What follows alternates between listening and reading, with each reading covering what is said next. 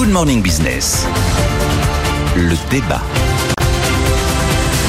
Alors, il y a eu de la fumée blanche sur le prix de l'électricité hier. Un accord entre la direction de l'entreprise, Luc Raymond, et le gouvernement. Est-ce que c'est un bon ou un mauvais accord? Et pour qui d'ailleurs? Pour EDF, pour les entreprises, pour les particuliers. Vous allez tout savoir avec Il faut faire simple, hein, parce que. Eh, alors, je me suis dit effectivement, est-ce que c'est qui gagne et qui perd? Je suis arrivé à une conclusion. Alors, on pourra être d'accord ou pas d'accord avec moi. Il y a un gagnant qui s'appelle EDF. Voilà. Pourquoi je vous dis ça? On est tombé d'accord sur ce fameux euh, prix d'équilibre moyen. Les, tous les mots comptent, équilibre et moyen, hein, parce que c'est, au début le gouvernement voulait un prix fixe, 70 euros le mégawattheure. Pourquoi je dis que c'est EDF qui a gagné? Parce que la Creux, qui est indépendante, avait dit tablon sur 60 euros. On est 10 euros au-dessus du tarif prévu par la Creux. Évidemment, comme c'est un prix d'équilibre, il est prévu qu'il y a un système de compensation si les ménages et les entreprises payent plus cher et que passer à un certain prix, on va les dédommager. 78. Sauf que voilà, le point de départ du dédommagement, c'est pas 70, c'est 78. Et à partir de 78, c'est une partie de dédommagement. Là où on commencera vraiment à avoir un dédommagement réel et sérieux, quasi intégral, c'est quand on aura passé 110 euros le mégawattheure.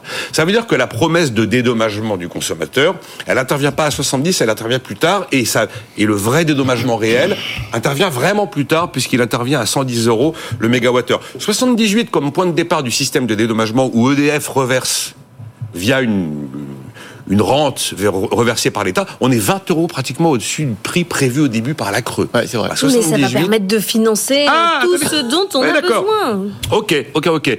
Euh, je pense que ce prix de 78 euros, de 70 euros, il a été pris dans le, dans le, euh, à la suite de l'émotion de ce qu'on a vécu après la guerre en Ukraine, où on est monté jusqu'à 200 euros le mégawattheure. Aujourd'hui, on est aux alentours de 80 euros le mégawattheure. S'il n'y avait pas eu cet incroyable événement exceptionnel, complètement hors norme, qui nous avait euh, fixé euh, l'imaginaire dans des stratosphères incroyables de 200 euros, je suis certain qu'on ne serait pas arrivé à un accord à 70, mais à un accord un peu inférieur. Voilà. Et puis alors prévoir le prix du mégawattheure dans quelques années, c'est hasardeux. Vous prenez EDF il y a 10 ans, il nous disait oh le mégawattheure 2025, il sera 55 euros. En fait, il ne sera pas à ce prix-là.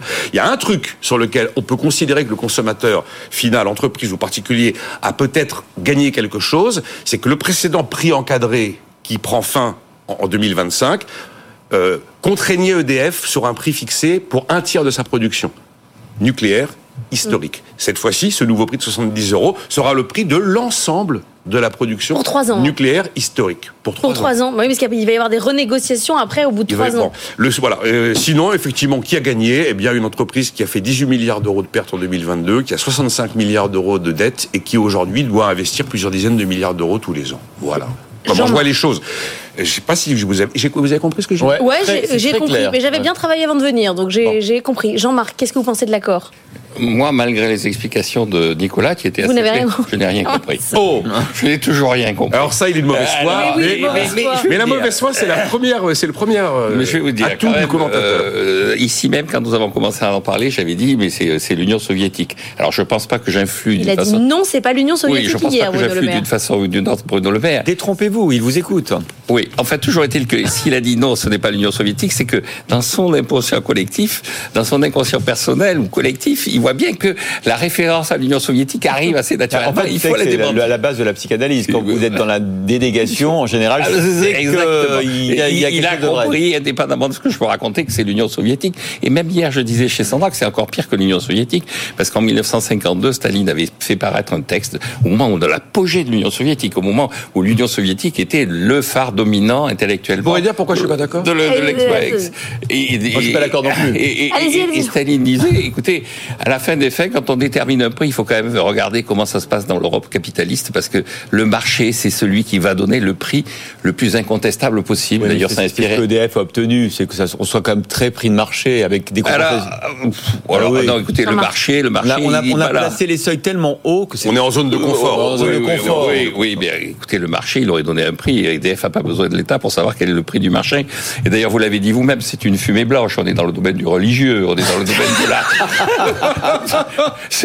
tout l'inconscient parle là aussi.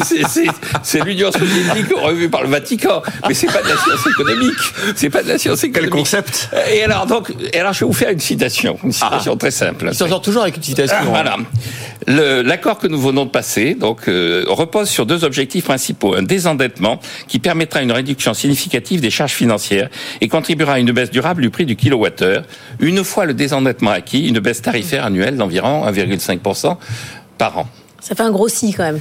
Ça, c'était quand ça? C'était Roger Fourou, ministre de l'Industrie, un accord qui est signé avec EDF en 1989, ce qu'on appelait à l'époque des contrats de plan, puisque à l'époque, en 1989, c'est euh, Michel Rocard qui est Premier ministre. On est, euh, on est passé des contrats d'objectifs de la période gaulliste au contrat de plan de la période socialiste. On attend toujours les baisses de prix. Hein. Et on attend toujours les baisses de prix. Quel était le niveau d'endettement d'EDF à l'époque Si on recalcule, c'était l'équivalent de 62 milliards d'euros. Ouais. On est exactement dans le même niveau d'endettement. Donc je crois que la priorité reste la même que celle de 1989. Il faut privatiser. Il faut désendetter et privatiser. voilà, bon, pas le droit de dire pourquoi je... 10 secondes, parce qu'on est ouais. Je ne pense pas que le marché de l'électricité soit... Que les... Je pense que l'électricité n'est pas un bien comme les autres et que c'est un monopole naturel de production et qu'on ne peut pas en parler comme on parle de tous les autres marchés. Il est plus que vous, euh, Jean-Marc Daniel. Oui, le problème c'est que dans le monde, si on regarde, le monde euh, fonctionne sur des marchés d'électricité qui sont privés et privatisé et en concurrence.